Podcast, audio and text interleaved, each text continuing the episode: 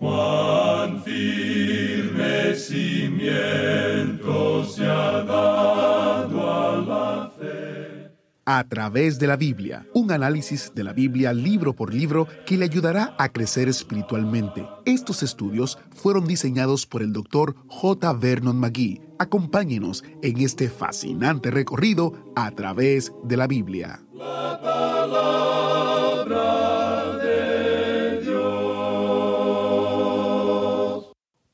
noble hombre de negocios, un hombre de acción y de pocas palabras. Así es como se describe a Nehemías hoy en A través de la Biblia.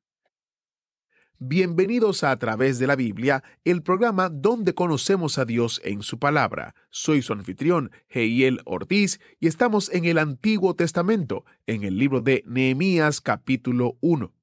Nehemías es un libro que acompaña a Esdras. En el canon hebreo son un solo libro, y por eso los estudiamos juntos. Si usted es un nuevo oyente, quiero darle la bienvenida a nuestra familia de oyentes que abarca más de 160 países y que habla más de 120 idiomas en todo el mundo. Al emprender este viaje, quiero mencionar algunas cosas como manera de introducirnos. Primero, proveemos notas y bosquejos gratuitos que le ayudarán a sacar el mayor provecho a cada estudio. Los puede descargar en a través de la Biblia .org barra notas, donde encontrará toda la información que necesita para recibirlos por correo electrónico y mucho más información. Segundo, hay varias opciones para escuchar el programa después de, incluyendo una aplicación multilingüe en Spotify, Apple Podcasts, YouVersion y más. Visite nuestra página web en a través de la biblia.org barra escuchar para descubrir todas estas opciones. Finalmente, esta versión en español del estudio es solo uno de más de 120 versiones en 120 idiomas y dialectos. Somos un ministerio global que se dedica al estudio de la palabra de Dios con el deseo de llevar la palabra entera al mundo entero. Luego de esta introducción, oramos. Padre Eterno, te damos gracias porque podemos estudiar tu palabra. Te pedimos que ella nos hable en el día de hoy y nos muestre verdades bíblicas que debemos recordar y poner en práctica. Te pedimos que uses al Maestro, que tu Espíritu Santo hable a través de tu palabra y que podamos ser transformados por ella desde dentro hacia afuera. En el nombre de Jesús oramos. Amén. Ahora iniciamos nuestro recorrido bíblico de hoy con las enseñanzas del Dr. Magui en la voz de nuestro hermano Samuel Montoya. En el día de hoy, amigo oyente, vamos a estudiar el libro de Nehemías, es decir, vamos a comenzar nuestro estudio del libro de Nehemías, y al entrar en la lectura de este libro, quisiéramos decir algunas palabras sobre el escritor de este libro, algo sobre la persona de quien trata el relato. Vemos que este hombre Nehemías era un amigo y un compañero de Esdras, y podríamos decir la otra mitad de Esdras, porque Nehemías era un laico, mientras que Esdras era un sacerdote. En el libro de Esdras, al leerlo antes, nos dimos cuenta que el énfasis se ponía en la reedificación del templo. Ahora, en el libro de Nehemías, el énfasis está sobre la reedificación del muro de la ciudad de Jerusalén. En Esdras vimos el aspecto religioso del regreso del pueblo a su tierra, mientras que aquí en el libro de Nehemías tenemos el aspecto político. Esdras es un buen representante del sacerdote y del escriba y Nehemías es el noble representante del hombre de negocios. Nehemías tenía un cargo muy importante en la corte del poderoso rey de Persia Artajerjes, pero su corazón estaba con el pueblo de Dios en Jerusalén y con el programa a desarrollarse allí para Dios.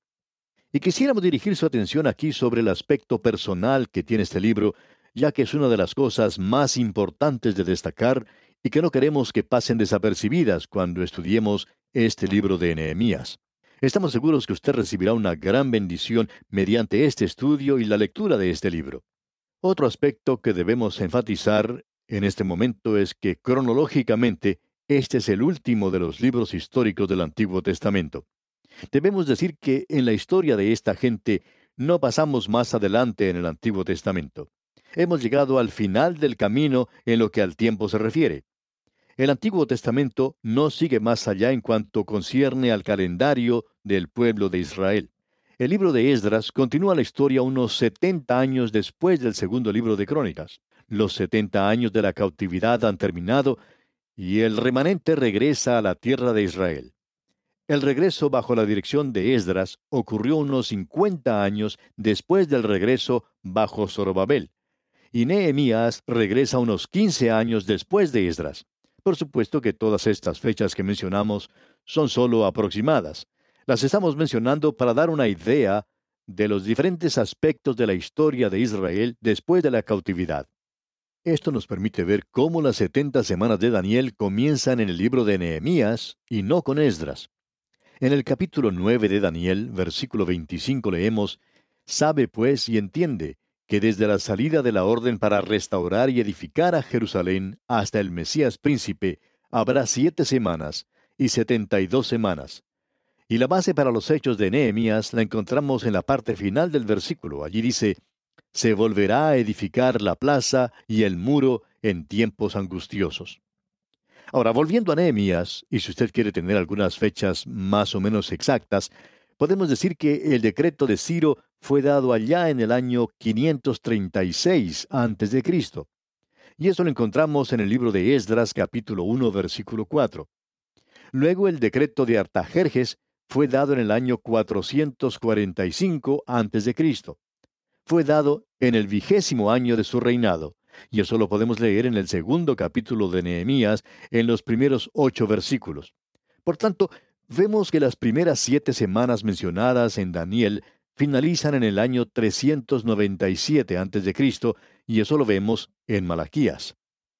Y luego notamos que uno podría indicar claramente el periodo de tiempo que pasaría hasta el nacimiento del Mesías. La gente de esa época podría haber estado esperando a la puerta del mesón para escuchar el anuncio del nacimiento de nuestro Señor Jesucristo. Dios lo había declarado en un detalle bien minucioso. Ahora este hombre Esdras era un sacerdote y lo hemos visto a través de sus propios ojos. Nehemías, por su parte, es el hombre laico y también lo vemos a través de sus observaciones. La gente de Israel había tenido que pasar a la cautividad en Babilonia. Dios había advertido a su pueblo a través de los profetas de los resultados inevitables de la adoración de los ídolos. Y ellos seguían rompiendo la ley, quebrantando la ley, hasta que finalmente ya no hubo más remedio, y entonces Dios los envió a la cautividad en Babilonia. Y Babilonia era el mismo hogar y madre de la idolatría. La nación tuvo suficiente hasta hartarse de ídolos en Babilonia, y después de ellos haber aprendido esta lección, Dios entonces les permitió regresar otra vez a su tierra. Y como ya hemos dicho, hubo tres deportaciones separadas en las cuales ellos regresaron a sus tierras. Zorobabel fue el que guió la primera de ellas y él era un príncipe. Allí vemos el lado político. Luego vemos que Esdras era un sacerdote y aquí tenemos ahora a Nehemías, el hombre laico, el rey, el sacerdote, el profeta. Todos habían fracasado en la reedificación de los muros de Jerusalén y de la limpieza del templo, y Dios levantó a un hombre a quien nosotros designamos como laico. Y creemos francamente que esta es una distinción desafortunada y es algo que hacemos a menudo en nuestros días. Siempre distinguimos entre los ministros y los laicos. Y la verdad es que uno es parte del otro. Necesitamos a ambos y no es necesario hacer ninguna clase de distinción. Nosotros bien sabemos que no hay ninguna clase de diferencia entre los hombres, y eso es algo que es muy común en el día de hoy el hacer diferencia entre los hombres que están dedicados por tiempo completo al ministerio y aquellos que no lo están. Aquí vemos entonces que un laico reedificó los muros de Jerusalén e hizo una limpieza en el templo. Y creemos que aún en nuestros días Dios puede y levanta hombres laicos para hacer grandes obras y para poner su obra sobre una base segura. Estamos seguros que en el día de hoy necesita ser reedificada.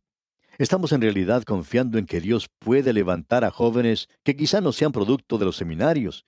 No tenemos ninguna objeción a eso, pero creemos que tales personas como Moody, por ejemplo, y Billy Graham, que no han sido graduados de los seminarios, estos hombres han hecho una gran obra, y Dios los levanta de tiempo en tiempo. Y no nos consideramos profetas, pero creemos que necesitamos un laico como Nehemías. Quisiéramos, amigo oyente, que usted observe bien a este hombre Nehemías. Hay dos cosas en su libro que llaman la atención. Una de ellas es que él creía en mirar y trabajar, y también que él creía en la oración.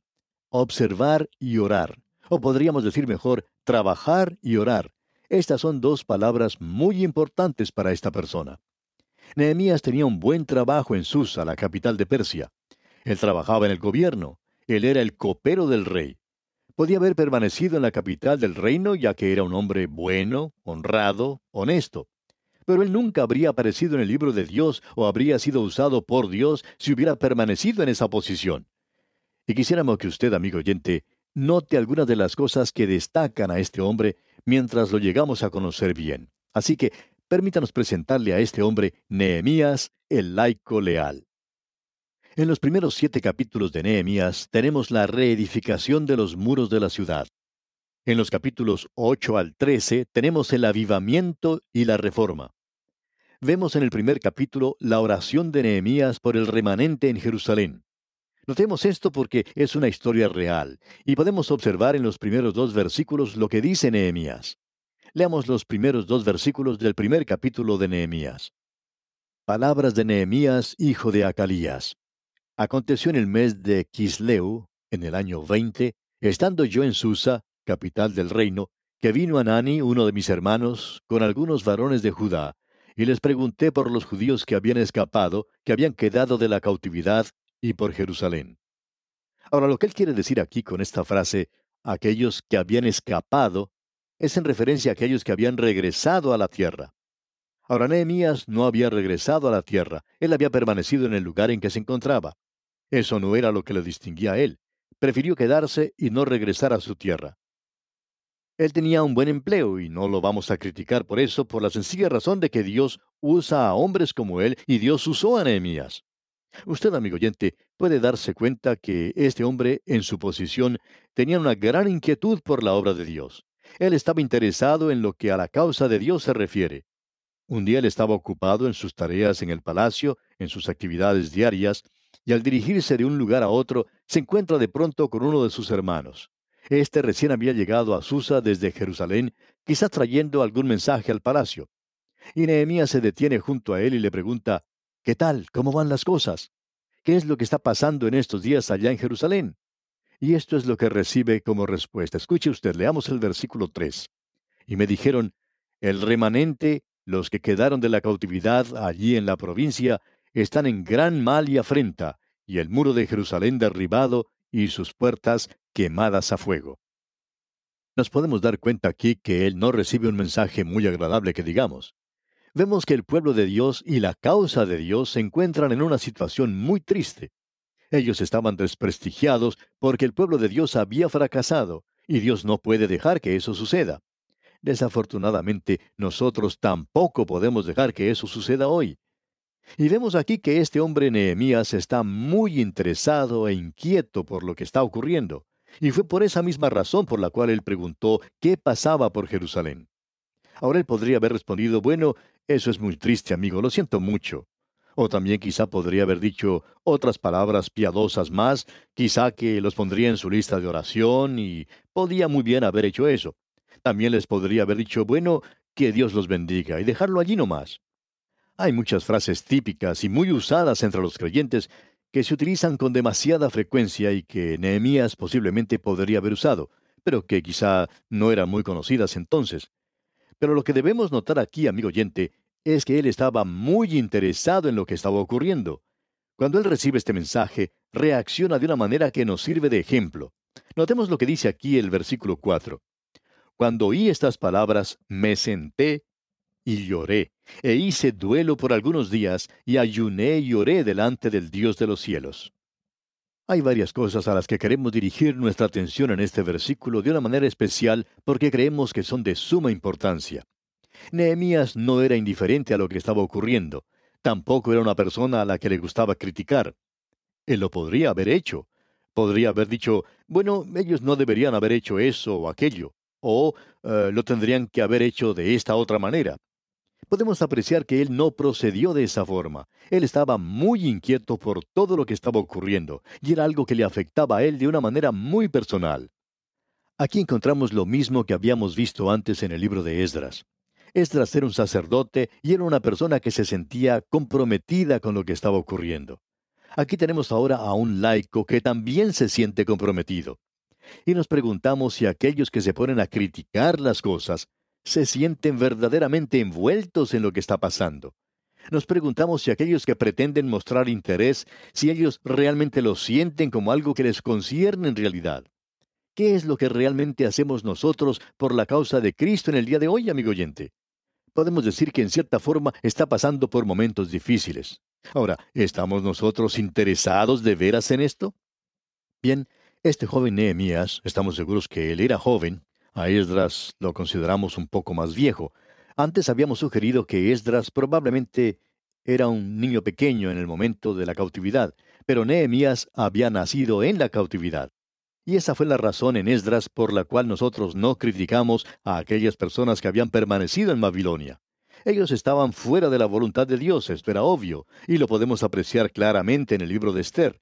Pero francamente, había personas muy santas, podemos decir, que no regresaron. Ahora, ¿por qué habían decidido hacer eso? Nosotros no lo sabemos, amigo oyente. El apóstol Pablo en su carta a los Romanos capítulo 14 versículo 4 dice, ¿Tú quién eres que juzgas al criado ajeno? Para su propio Señor está en pie o cae. Por tanto, amigo oyente, ni usted ni yo tenemos ningún derecho de juzgar a esta gente. Creemos que debemos tener mucho cuidado cuando juzgamos o culpamos a otros creyentes, especialmente cuando no tenemos conocimiento de todas las circunstancias. Ahora notamos aquí que Nehemías se siente verdaderamente interesado por lo que estaba ocurriendo. Usted habrá notado lo que él hizo. Se nos dice en el versículo 4 que él se sentó y lloró. Ahora él estaba en sus asuntos de Estado, pero esto no evitó que él se sentara y llorara. También se nos dice que hice duelo por algunos días y ayuné y oré delante del Dios de los cielos. Y eso fue lo mismo que Esdras había hecho antes, y es el mismo recurso que tiene toda la gente ante el Dios de los cielos. Nehemías hizo eso, él oró ante el Dios de los cielos. Y nuevamente quisiéramos dirigir su atención aquí a esta expresión, el Dios de los cielos. Ella apareció primeramente allá en el libro de Esdras, y luego se repite aquí en Nehemías. Podremos observarla también en el libro de Daniel. Cuando Ezequiel vio la gloria del Señor salir del templo y que se retiraba sobre el muro de la ciudad, y luego se posaba momentáneamente sobre la cima del monte de los olivos, y que luego se elevaba hacia el cielo, y entonces él dice que es el Dios de los cielos. No volvió a aparecer hasta esa ocasión en Belén, cuando el ángel dijo, Gloria a Dios en las alturas. Por él está allí. Pero ahora está encubierto, y un día él regresará. Y el Señor Jesucristo mismo dijo, entonces aparecerá la señal del Hijo del Hombre en el cielo, allá en Mateo 24:30. Y no sabemos cuál será esa señal. Tenemos la impresión de que puede ser la gloria de Dios regresando. Pero ahora Él es el Dios de los cielos, y Nehemías está ante Él en oración. Ahora notemos lo que Él dice en su oración. Esta es una gran oración, y luego tendremos otra allá en el capítulo 9. Pero aquí en el versículo 5 Él dice, y dije, Te ruego, oh Jehová, Dios de los cielos, fuerte, grande y temible. Detengámonos aquí por un momento, porque esta palabra temible que se menciona aquí se ha usado de una manera equivocada muchas veces y ha sido muy abusada. Hablando honradamente, creemos que los predicadores no deberían ser llamados reverendos. ¿Sabe usted lo que quiere decir esta palabra reverendo? Quiere decir precisamente temible. Bueno, quizá estamos equivocados y algunos deberían ser llamados el temible señor fulano de tal. Pero en realidad era un nombre que se aplicaba a Dios. Este era el nombre que se le daba a los ministros anteriormente cuando eran muy estimados en su comunidad, pero ya no lo es en nuestros días. Tampoco lo es en la iglesia de la actualidad. Hay algunos miembros de las iglesias que creen que han sido llamados para crucificar al predicador. Uno puede encontrar a personas que dicen, no, nosotros no tenemos esa clase de personas. Bueno, quizá no la tenga y debería darle gracias a Dios por eso. Pero la mayoría de las iglesias tienen un pequeño grupo, bastante pequeño en realidad, que están tratando, por así decirlo, de crucificar al predicador, y por lo general realizan una labor pésima. Ellos quizá lo consideran algo bueno, pero la realidad demuestra que es bastante malo. Pero en los tiempos idos, esa persona sería llamado reverendo, y era una expresión de respeto, pero en realidad quiere decir el Dios temible, el que provoca terror. Nuestra opinión personal es que ningún predicador debería ser llamado reverendo. Lo usamos, pero no es lo que se considera un buen nombre para una persona. Uno siempre puede descubrir a la persona que no es salva por la manera en que se dirige a uno. Un pastor cuenta que cuando él iba a cierto negocio, hace ya muchos años, el dependiente del lugar siempre se dirigía a él con el término de reverendo, y desde el momento en que entraba al lugar hasta que salía, usaba esa misma palabra como veinte veces. Parecía que la iba a gastar de tanto usarla. Era una persona que no era salva. Cuando el pastor trataba de hablar con él, el dependiente siempre lo trataba de reverendo y nunca se fijaba en realidad en lo que estaba diciendo. Nosotros no deberíamos usar esa palabra cuando hablamos de los ministros del Evangelio. Usted, amigo oyente, puede apreciar que este es un término dirigido a Dios, el Dios que provoca temor, temblor. Y esa es la tendencia de esa palabra que debemos notar en nuestros días. Ahora el versículo 5 finaliza diciendo, que guarda el pacto y la misericordia a los que le aman y guardan sus mandamientos. Él es un Dios misericordioso, pero también es un Dios de juicio. Luego Nehemías dice aquí en el versículo 6 de este capítulo 1, Esté ahora atento tu oído y abiertos tus ojos para oír la oración de tu siervo, que hago ahora delante de ti día y noche por los hijos de Israel tus siervos. Y confieso los pecados de los hijos de Israel que hemos cometido contra ti. Sí, yo y la casa de mi padre hemos pecado. Ahora note usted, ¿acaso dijo los pecados que ellos han cometido contra ti? No, amigo oyente. Él dice, los pecados que hemos cometido contra ti. Sí, yo y la casa de mi padre hemos pecado. Él sí que va directamente al grano, amigo oyente. Él dice, yo soy un pecador. Los de la casa de mi padre son pecadores. Y todos nosotros, como nación, somos pecadores. O sea que Nehemías tomó su posición con la gente, con los que habían pecado. ¿Qué cosa más maravillosa es esta de tomar esa posición, de poderse identificar con ellos de esa manera? Él podía haber dicho, como ya notamos, bueno, voy a orar por ustedes. O también los podía haber criticado.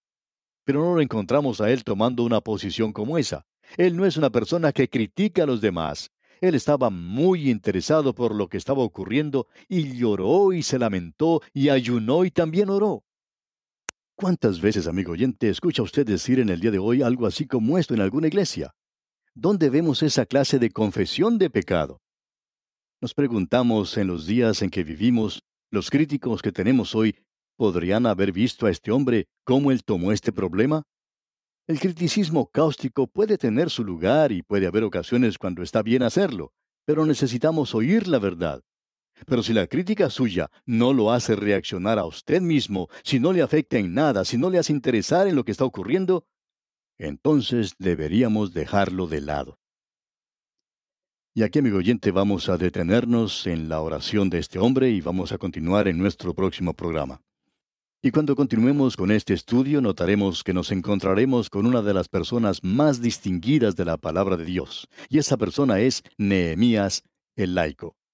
Hasta nuestro próximo programa, pues, amigo oyente, que Dios le bendiga ricamente. Agradecemos que nos acompañara en el estudio de hoy. Le invitamos a que visite nuestro sitio en internet a través de la biblia.org. Ahí puede suscribirse para recibir las notas y bosquejos de lo que estamos estudiando y noticias del ministerio. También encontrará la variedad de libros y materiales gratuitos que tenemos para usted. El sitio es a través de la biblia.org. Todo lo que hacemos es posible gracias al Señor y a personas como usted que se unen a nosotros en la obra de llevar la palabra entera al mundo entero. A través de la Biblia es una producción de Radio Transmundial.